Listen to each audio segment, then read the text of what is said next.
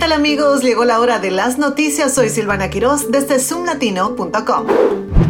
George Soros, multimillonario, filántropo e inversor estadounidense, ha cedido el control de su fundación Open Society Foundation a su hijo Alex, según confirmó un portavoz de la fundación The Wall Street Journal. Alex Soros expresó su interés por la política y su preocupación por la posible campaña presidencial de Donald Trump en 2024. Afirmó que la organización podría desempeñar un papel financiero importante en las elecciones.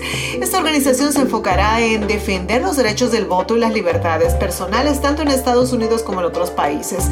Alex Soros, recientemente nombrado presidente de la fundación, ha mantenido reuniones con funcionarios del gobierno de Biden, el líder del Senado Chuck Schumer, el presidente de Brasil Luis Ignacio Lula da Silva y el primer ministro de Canadá Justin Trudeau para promover los objetivos de la fundación. En otra información, cuatro niños indígenas que sobrevivieron 40 días en la selva amazónica después de un accidente de avión han compartido detalles escalofriantes de su experiencia con su familia. Según relatos, la madre de los pequeños sobrevivió durante varios días antes de fallecer. Los hermanos de edades comprendidas entre 1 y 13 años están recibiendo tratamiento en el hospital y se espera que permanezcan allí durante al menos dos semanas, aunque algunos de ellos ya están hablando y mostrando signos de recuperación. Se desconocen más detalles sobre los acontecimientos ocurridos durante su tiempo en la selva. Las autoridades aún no han comentado sobre esta versión de los hechos.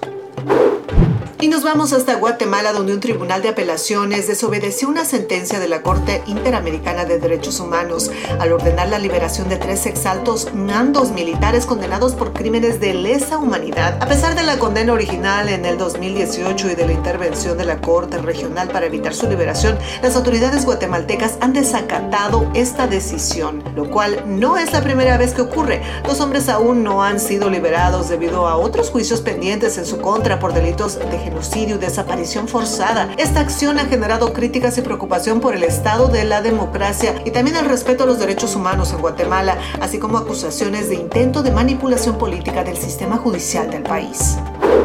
De esta manera llegaron las noticias más relevantes del momento. Les saludó Silvana Quiroz desde zoomlatino.com. Hasta la próxima.